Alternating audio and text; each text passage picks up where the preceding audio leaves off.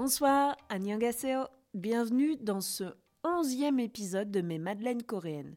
Merci beaucoup de suivre le podcast, de me suivre sur les réseaux, notamment sur Instagram, et surtout, merci pour vos super retours qui me font chaud au cœur.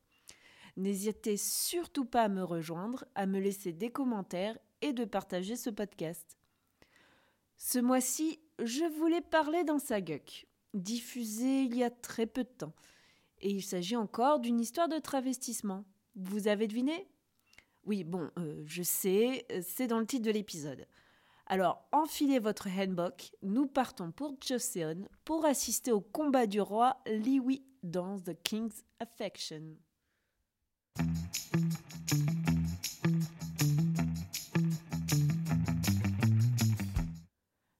The King's Affection, ou Yonmo en VO, est un drama composé de 20 épisodes de 70 minutes, diffusé sur KBS 2 entre octobre et décembre 2021, dispo sur Netflix chez nous. Il s'agit d'un saguk, c'est-à-dire d'un drama historique qui mêle à la fois la romance et le drame, les complots au sein du palais de Hanyang. La série est scénarisée par Han Hee-jung, connu notamment pour Clean with Passion for Now, et réalisé par Song Hyun-wook, qui a également réalisé The Beauty Inside et My Shy Boss. Elle est basée sur le manoir éponyme de Lee So-young, qui installe l'action après 1461, soit l'année de naissance de l'héroïne. Le drama a gagné plusieurs prix au KBS Drama Awards, dont Best Couple Award, Best New Actor pour Rowoon ou encore Top Excellence Award for an Actress pour Park Hyun-bin. Du côté des acteurs d'ailleurs, qui avons-nous? Dans un premier temps, nous avons Park Hyun-bin, qui est l'actrice principale du drama, jouant à la fois le roi Liwi et sa sœur jumelle Dami. Elle a commencé en tant qu'enfant actrice dès l'âge de 5 ans dans de nombreux dramas, jouant souvent les versions jeunes de certains personnages comme dans Encounter en 2005. Elle décroche son premier rôle lead en 2012 avec Operation Proposal, mais elle enchaîne les rôles principaux à partir de 2016 avec Hello My Twenties, Judge vs Judge ou encore The Ghost Detective. Mais ce sont ces derniers dramas qui lui ont permis de gagner des prix, notamment Hot Stuff League, Do You Like Brahms et dernièrement The King's Affection. Vient ensuite Kim Sok-woo, plus connu sous le nom de scène de Rowoon, chanteur du groupe SF9 et acteur. Dans The King's Affection, il est Jung Ji-woon, le fils de l'homme de main du terrible seigneur Sangwon, qui devient le précepteur du prince Liwi. Il a fait ses pré-débuts en tant que membre du groupe NIOZ, qui a malheureusement perdu le Survival Contest d'IOB, Dance or Band, mais a réellement commencé sa carrière artistique en 2016 avec SF9. Après une apparition dans School 2017 que je juge assez euh, oubliable, les producteurs de drama lui ont confié de plus en plus de rôles d'importance jusqu'au male lead en 2019 avec Extraordinary You, un drama qui nous raconte ce qu'il se passe pour les personnages de Manoa lorsqu'ils n'apparaissent pas dans les cases. Selon moi, un acteur très prometteur de sa génération, peut-être même l'un des meilleurs. Il apparaît également dans de nombreux shows de divertissement. Elle est gérée de différentes marques et a présenté quelques émissions comme le KBS Song Festival en 2021 avec Chayuno d'Astro et Kim Sol-yoon. Enfin, vous avez Nam Yoon-soo qui joue Leon, le prince John, cousin de Liwi, qui en sait en fait bien plus qu'il ne laisse transparaître. Nam Yoon-soo est mannequin et acteur et a débuté par des apparitions dans des clips musicaux. En 2018, il fait ses débuts dans Four Kinds of House et enchaîne dès 2019 avec d'autres apparitions, notamment dans I'm Not a Robot. Il gagne en reconnaissance et en popularité en 2020 avec le drama Netflix Extracurricular, pour lequel il a été nommé dans la catégorie Best New Actor des 57e Baeksang Arts Awards. Gros succès en 2021, il a joué à la fois dans Beyond Evil et dans The King Affection. D'autres acteurs, bien sûr, viennent compléter l'affiche. Certains sont également des idols comme Byung-chen de Victon, Cheon de DIA et d'autres sont beaucoup plus capés comme Baek Hyun-ju qui joue la dame de cour Kim, gardienne du secret de Liwi. Enfin, très beau casting, polyvalent et regroupant différentes générations d'acteurs pour un drama très prometteur.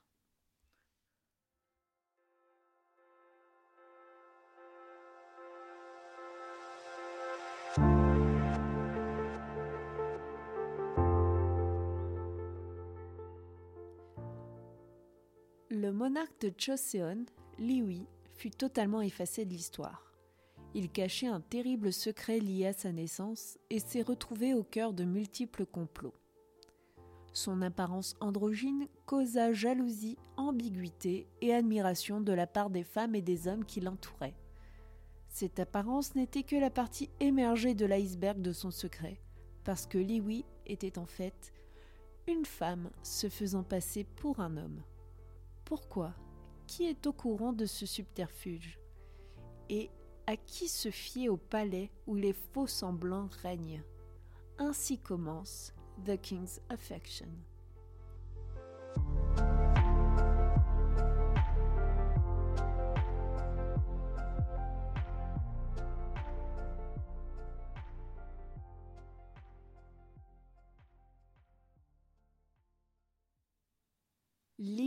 Ou encore Dami ou encore Yonson est le personnage principal du drama.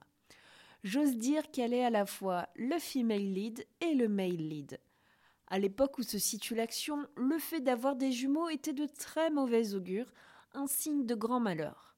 Ainsi, lorsque la princesse couronnée, future reine de Joseon, a donné naissance à une fille et un garçon, le roi donna l'ordre de tuer la fille.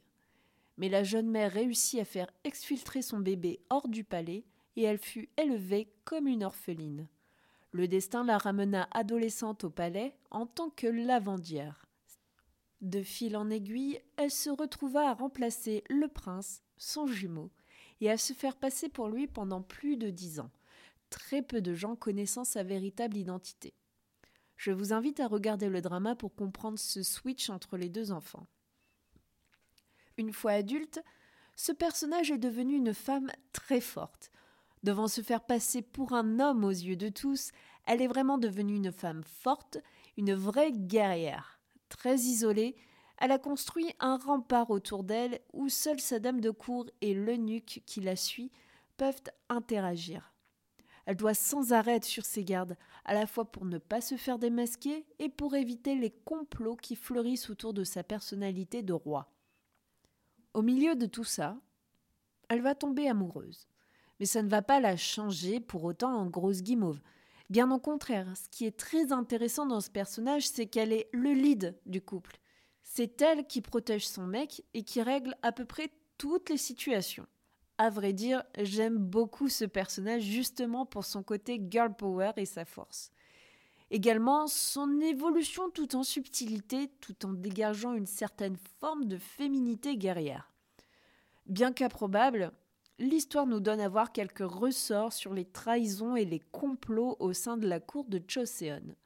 Les liens familiaux sont bien faibles face au pouvoir.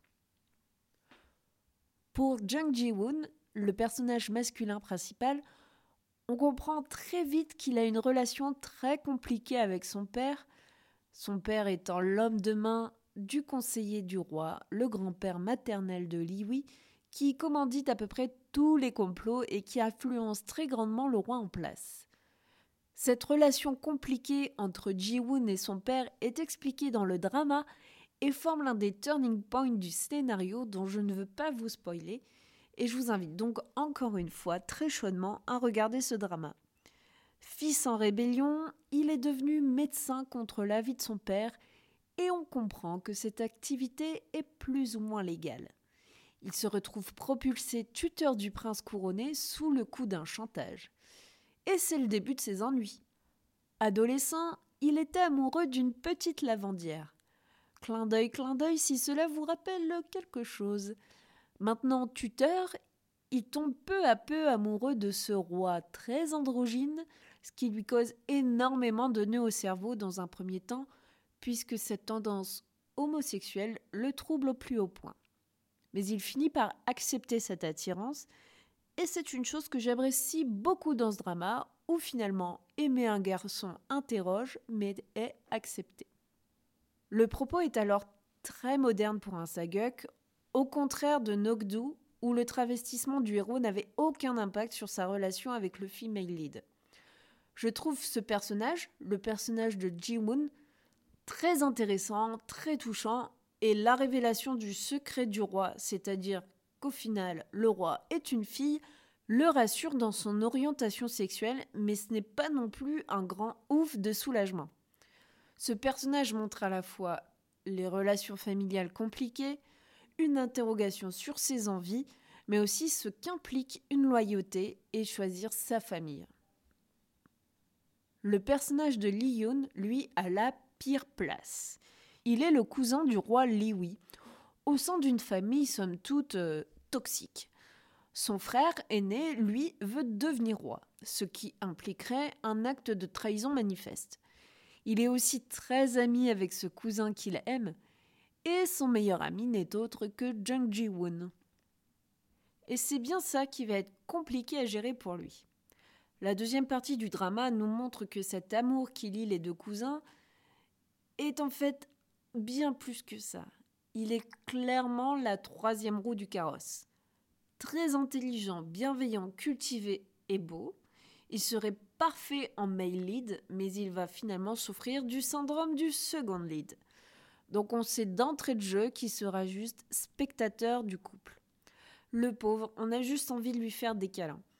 Et le personnage, au-delà d'un love interest, incarne aussi la loyauté à sa famille et à sa fonction de prince, étant impliqué dans certaines fonctions d'État.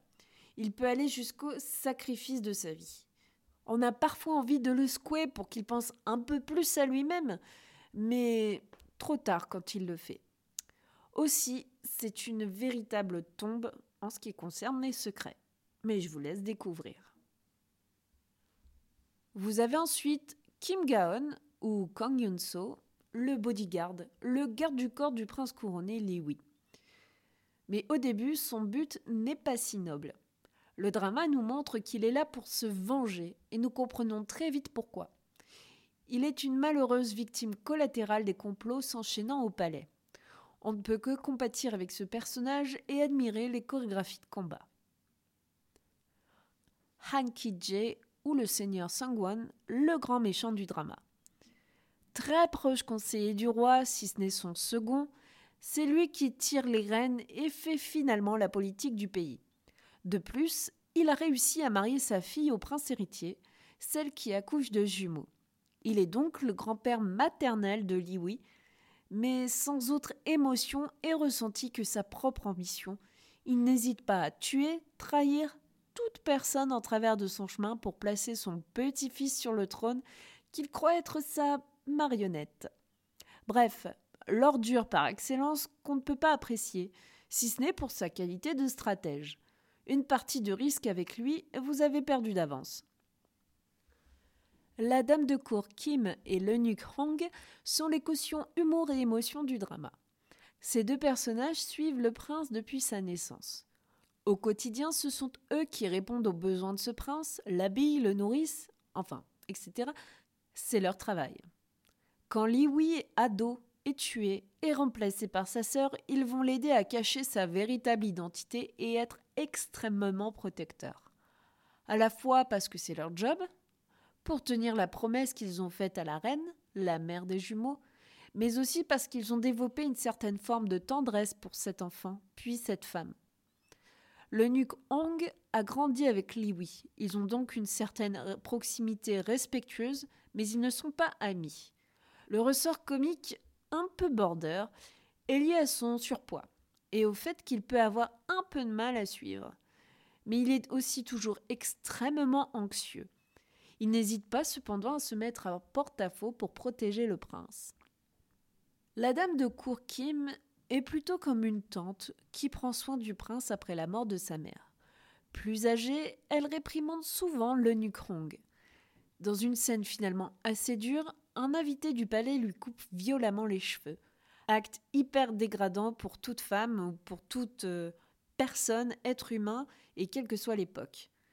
Cette scène est l'occasion de montrer la complexité des relations entre Liwi et elle.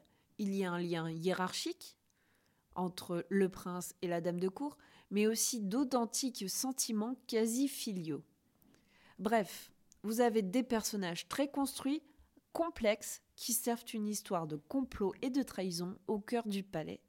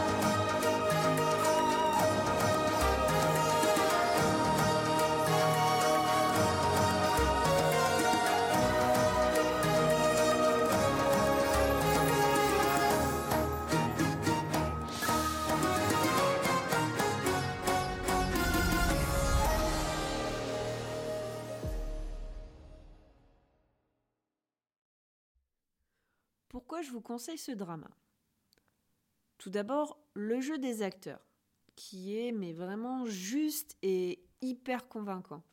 Que ce soit le couple lead, Park Hyun-bin et Rowoon, mais aussi tous les autres personnages. Le méchant est vraiment méchant, le... Enfin voilà, c'est vraiment toute une galerie de personnages hyper bien construits, hyper bien écrits, et euh, vraiment des acteurs qui ont été castés et qui collent parfaitement à ça. Après, vous avez bien sûr quelques, quelques persos, quelques caractères hyper exagérés. Je pense surtout à l'oncle de Liwi qui est une, ordure, mais euh, une ordure du quotidien, quoi. Un, pauvre type qui est prince, mais qui finalement n'aura jamais le droit euh, à quelque fonction que ce soit, et qui rabat toute sa frustration sur euh, les esclaves, sur les bonnes femmes qu'il aime bien taper, qu'il aime bien, même un peu plus que taper. Donc vraiment, euh, des, persos qui sont super bien construits et que qu'on croit. Deuxième point, le drama est un saguk. Donc voilà, c'est juste mon argument, c'est un saguk. C'est vraiment un genre, euh, le drama historique, qui, euh, qui, me touche particulièrement, que je trouve magnifique, notamment dans les costumes, dans les ambiances, dans les décors. C'est vraiment des choses qui sont beaux à voir c'est au-delà du propos du, drama, c'est vraiment esthétiquement beau. Et tout ça, c'est grâce aussi au lieu de tournage. Donc, le drama a été tourné dans le village folklorique coréen de Yongin, dans la province de Gyeonggi. C'est un village qui est finalement très proche de la capitale Séoul. C'est une destination qui est très touristique, euh, qui est en fait euh, comme un musée à ciel ouvert, une reconstitution des différentes maisons d'époque de différentes régions. Alors, il faut savoir que ce sont de vraies maisons. Il y en a au total 260, je crois, et qui ont été finalement déménagées et restaurées pour créer une sorte de réplique de village de l'ère Joseon. Donc, comme je vous disais, vraiment un musée grandeur nature, mais qui est également une attraction touristique. Ça sert à la fois pour promouvoir l'histoire et la culture du pays. Une espèce de compilation d'habitats qui euh, regroupe les différentes classes sociales, les différentes régions du pays. Un peu comme le Puy du Fou, mais à la sauce coréenne. Et peut-être avec un peu plus de véracité historique, on va dire. Et donc tout ça, ça participe euh, au saguk. Et ce que j'aime aussi dans, dans, ce genre, c'est de finalement rendre crédible un événement historique, mais complètement fictionnel. Alors voilà, il ne faut pas confondre l'histoire et les fictions. Vous avez la réalité historique, donc ça, vous allez pouvoir aller regarder dans les, dans les bouquins, dans les documentaires, dans des films et encore dans des reconstitutions historiques. Il y a toujours une part de, de réinterprétation, on va dire. Donc là, il faut vraiment se mettre dans l'idée que vous avez affaire à une fiction, que ces personnages n'ont jamais existé, que ces événements n'ont jamais eu lieu. Mais voilà, ce que j'aime dans, ce drama, c'est que vraiment, on, pourrait presque y croire. Et tout ça, c'est le comment dire la beauté et euh, l'intelligence euh, d'écriture de ces Saguk. Et on y croit parce que au final, bien qu'il y ait un propos assez moderne, euh, j'imagine qu'on ne parlait pas comme ça dans l'ancien temps, à l'époque de Choséon, qui se situe vers 1461, il me semble, donc euh, plutôt 15e siècle pour ce drama. On parlait clairement pas comme ça. Comme nous, Français, nous ne parlons pas le même français que nos, nos arrière, arrière, arrière, arrière, etc. aïeux. Donc il y a, quand même une certaine modernité dans ces saguks, mais on va avoir des éléments quand même qui vont nous, nous replonger dans une époque. Notamment tout ce qui va être les histoires de superstition. Par exemple, le fait que les jumeaux étaient un mauvais présage. Donc, comme de par hasard, on va tuer la petite fille. Bon, au sein de la famille royale, on peut comprendre, puisqu'il n'y a que les mecs qui, qui peuvent succéder à leur père pour devenir roi. Bon, ça n'excuse en rien, mais voilà. Ou aussi les catastrophes naturelles, les catastrophes naturelles ou encore les éclipses de soleil qui pouvaient être euh, imputées à un mauvais comportement du roi. Donc il y avait toute une série de rituels pour essayer de faire passer cette catastrophe naturelle, euh, des, voilà, des, des, offrandes ou je ne sais trop quoi d'autre qui pouvaient être organisées pour essayer de pallier ce mauvais comportement du roi.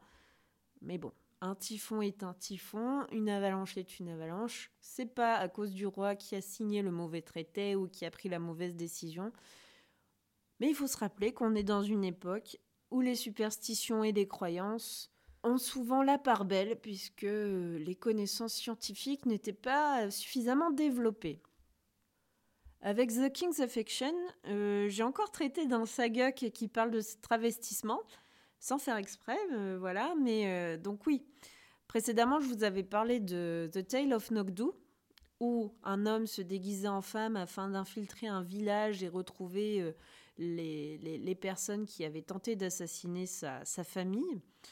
Là, on a une histoire de travestissement totalement différente, euh, mais qui est quand même un ressort scénaristique qui me semble assez courant pour traiter des différences entre les femmes et les hommes, et surtout pour traiter de la place de la femme dans une société confucéenne, néo-confucéenne, monarchique et patriarcale. Donc ce sujet finalement complexe parce que même dans, dans toute société, la place de la femme, euh, c'est quelque chose qu'il faut interroger, réinterroger euh, régulièrement, on va dire.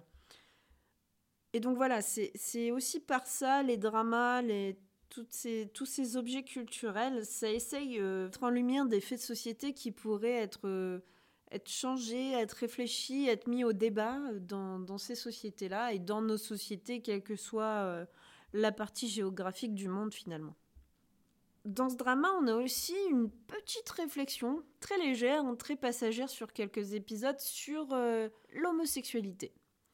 Parce que oui, le personnage de Rowoon va tomber euh, amoureux du roi sans savoir que c'est une femme, et euh, cette attirance va lui poser quelques questions, mais il va finir par se dire tant pis, c'est lui que j'aime, tant pis si c'est un homme, voilà.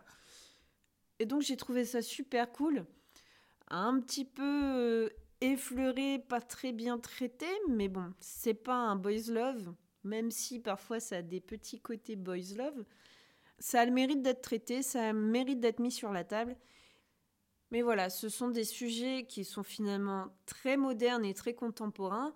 Et sous couvert d'une série historique, on va pouvoir euh, les traiter de façon plus ou moins frontale et peut-être que l'idée, c'est de dire, ben regardez, euh, Avant, ça existait déjà, maintenant, pourquoi ça n'existerait pas?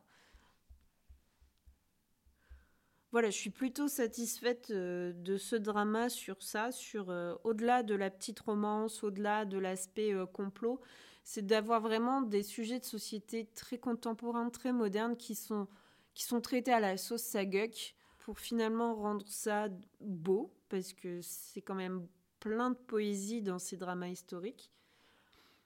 Donc rendre ça poétique. Et ça apporte une autre dimension où on n'essaye pas seulement de se focaliser sur des complots et sur les bonnes femmes qui tombent amoureuses. On a vraiment plusieurs couches et plusieurs niveaux d'interprétation et c'est ce que j'aime avec les, les modernes. Alors le drama a reçu de nombreux prix, des nombreux prix qui sont finalement très mérités, et peut-être qu'il aurait pu en avoir plus, mais malheureusement, ou heureusement pour euh, son concurrent, il était face à The Red Sleeve, un autre saguk euh, que je vous invite à regarder très franchement parce que c'est aussi très beau et très émouvant et, plein de poésie. Euh, dernier point que je voulais aborder, c'est vraiment la performance des enfants acteurs.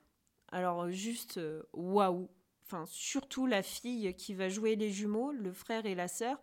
Euh, lorsqu'ils sont ados. Donc c'est Choi Myun-bin qui a déjà une filmo super impressionnante. On a déjà pu la voir dans Suspicious Partner avec euh, Ji Chan-wook ou encore dans Black, dans Prison Playbook, dans A Hundred Days My Prince, dans It One Class.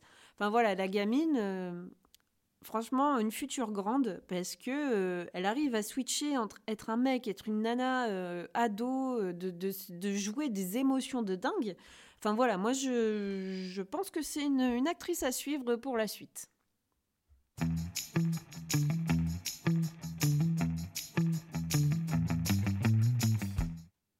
Pour le point culture, j'ai choisi de vous parler d'un sujet qui serait a priori hyper rébarbatif, mais qui permet de comprendre certains enjeux dans les dramas. Je vais essayer de vous expliquer très rapidement, très succinctement le système politique de Joseon, surtout le pouvoir central, c'est-à-dire ce qui se passe dans le palais de la capitale Anyang. Alors je vais essayer aussi de simplifier au maximum parce que finalement euh, je ne vais pas développer une thèse euh, ni un mémoire sur la politique de la dynastie Joseon. Donc cette dynastie Joseon couvre la période de 1392 à 1897 et est régie par le confucianisme coréen. Il y a eu de nombreuses tensions politiques entre les différentes factions d'érudits, ce qui a conduit notamment à des purges assez fréquentes envoyant les opposants politiques en exil ou jusqu'à leur exécution. Donc voilà, c'est vraiment le genre de, ressort scénaristique que vous trouverez souvent dans les saguks. Le système politique sous Joseon est très bureaucratique, avec une organisation en 18 niveaux ou 18 échelons, allant du premier niveau senior ou Jong Il Pum jusqu'au 9e rang junior ou Jong Gum Pum comme en entreprise finalement, où dans le fonctionnariat, on va avoir en fait des échelons qui se basent sur l'ancienneté et sur les promotions. Ces promotions sont d'ailleurs annoncées par décret royal. Dans cette organisation, les fonctionnaires finissent par influencer les décisions du pouvoir et influencent le roi lui-même le système est tout de même fait de façon à contrebalancer les pouvoirs afin de maintenir un certain équilibre. Par exemple, dans le drama Rookie Historian Gu Eryun, vous avez les historiens qui sont là pour prendre en note tout ce qui est fait par la cour et ce qui pousse donc ces gouvernants à euh, se tenir à carreau. À la tête de tout ça, donc, vous avez le roi, tous les rois de Joseon sont des descendants du fondateur de la dynastie, Taejo, et sont donc tous du clan Jeonju Yi. Tous ces sujets lui devaient allégeance, mais ses conseillers devaient également le remettre dans le droit chemin si le monarque avait tendance à, à se tromper. Le droit chemin, comment dire, vraiment selon l'opinion des conseillers finalement. Pour entrer au service de l'État, c'est-à-dire devenir fonctionnaire avec des responsabilités en dehors des positions militaires, il fallait passer une série d'examens, ou le Weigo, couvrant différentes matières générales et techniques, comme la médecine, la géographie, l'astronomie ou encore les traductions de textes. Le but était d'évaluer la capacité des candidats à écrire, à disserter, mais également connaître l'étendue de leurs connaissances. C'était un concours destiné aux hommes, interdit aux castes les plus basses de la société, c'est-à-dire les esclaves et les chonmin, et également interdit aux enfants de concubines. Autre point, les personnes issues des provinces du Nord, le Hamgyeon et le Pyongan, étaient également interdits de concours. Dans les faits, les candidats sont surtout issus de grandes familles, puisqu'ils avaient le temps d'étudier, avaient l'argent et les connexions pour y arriver. Les postes sont pourvus pour un à cinq ans, puis les fonctionnaires sont en quelque sorte mutés d'un poste à l'autre, de façon qu'une personne pouvait avoir jusqu'à 10 postes au cours de sa carrière. Autour du roi, vous trouverez le Conseil d'État, ou Wijangbong.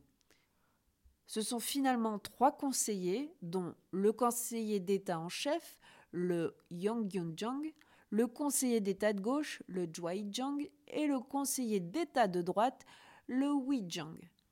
Ils étaient assistés par le ministre de gauche et le ministre de droite, tous deux de premier rang junior, et sept fonctionnaires de rang inférieur. Selon la puissance du roi, ce Conseil d'État aura une influence différente. Il pouvait jouer seulement un rôle consultatif si le roi était fort, ou contrôler directement les six ministères.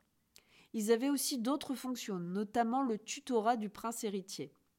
C'est pour ça, par exemple, que dans le drama, euh, c'est le conseiller d'État de gauche qui va nommer le tuteur de Liwi. Dans les dramas aussi, il n'est pas rare que le père de la princesse mariée au prince héritier soit un des conseillers du Conseil d'État.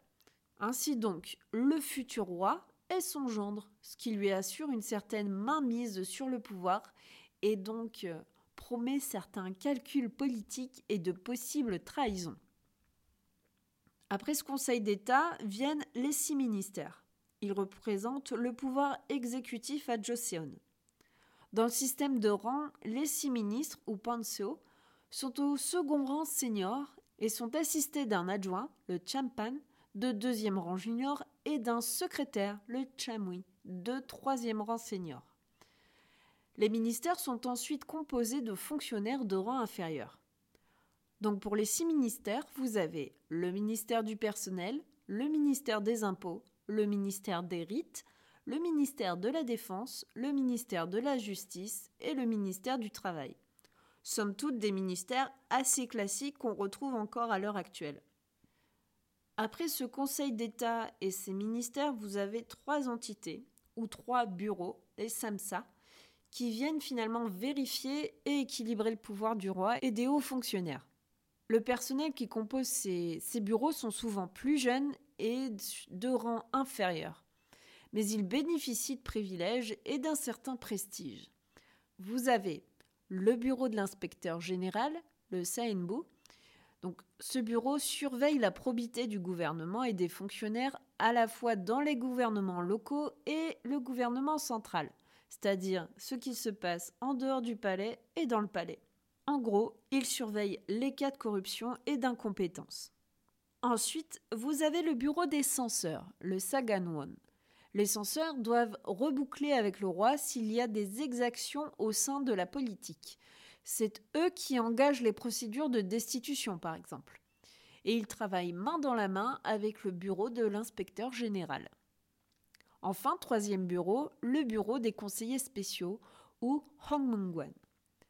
Ce bureau est finalement la bibliothèque royale, en quelque sorte l'institut de recherche sur le confucianisme. Ses membres sont là pour répondre aux questions du roi. Les discussions autour de la philosophie confucéenne servent surtout à répondre à des discussions d'ordre politique, et ces conseillers ont donc une certaine influence sur la politique du roi selon la réponse qu'il décide de donner. Ce samsa ce regroupement de trois bureaux a un rôle central pour maintenir l'intégrité du pouvoir, mais aussi l'intégrité de l'aristocratie Yangban par extension, puisque ce sont souvent des aristocrates, des nobles qui composent le gouvernement. D'autres bureaux viennent compléter ce pouvoir central. Vous avez le secrétariat royal, le Sungyeonwon, liant les six ministères et le roi, dont le rôle principal est de transmettre les décrets royaux et de soumettre les pétitions au monarque. Ils peuvent aussi conseiller ce dernier. Ensuite, le bureau central, ou Hansungbu, qui administre finalement la capitale Hanyang, grosso modo la mairie de Séoul.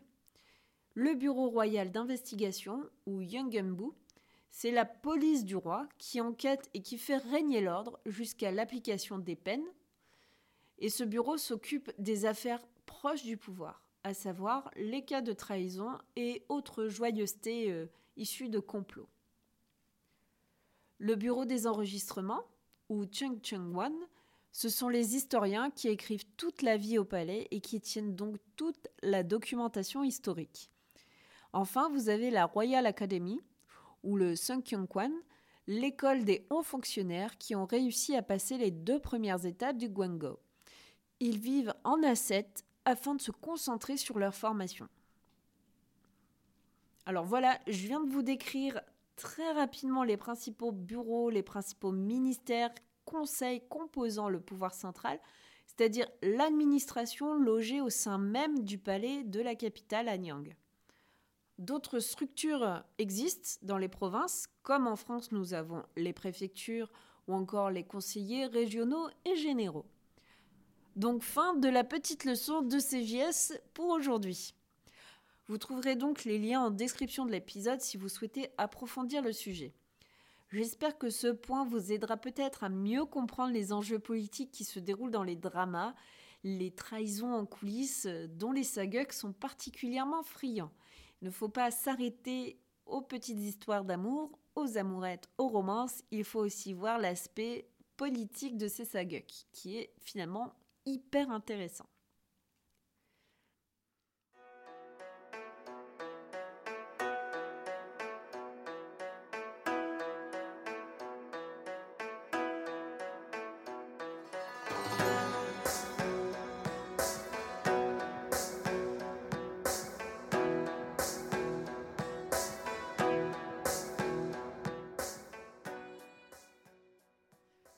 C'est la fin de cet épisode sur The King's Affection, un drama que j'ai littéralement dévoré cet hiver. Comme à chaque fois, je retrouve le charme des saguks, qui mêlent les complots politiques, complots qui finalement dépeignent une situation moderne sous couvert de séries historiques, mais qui mêlent ça avec une jolie romance, donc tout passe mieux. Vous pouvez m'écrire en DM sur Instagram sur le compte Mes Madeleines Coréennes si vous avez des questions, des suggestions, des avis sur ce podcast et cet épisode en particulier. N'oubliez pas de vous abonner, de laisser des commentaires sur vos applis de podcast. Le drama The King's Affection n'est pas dans la liste du 12 Challenge. Il y aura donc une double publication ce mois-ci, un podcast et un avis sur Instagram. Je vous dis à très vite pour un nouvel épisode. Le concept du podcast devrait légèrement évoluer d'ici peu, donc restez à l'écoute. Annyeong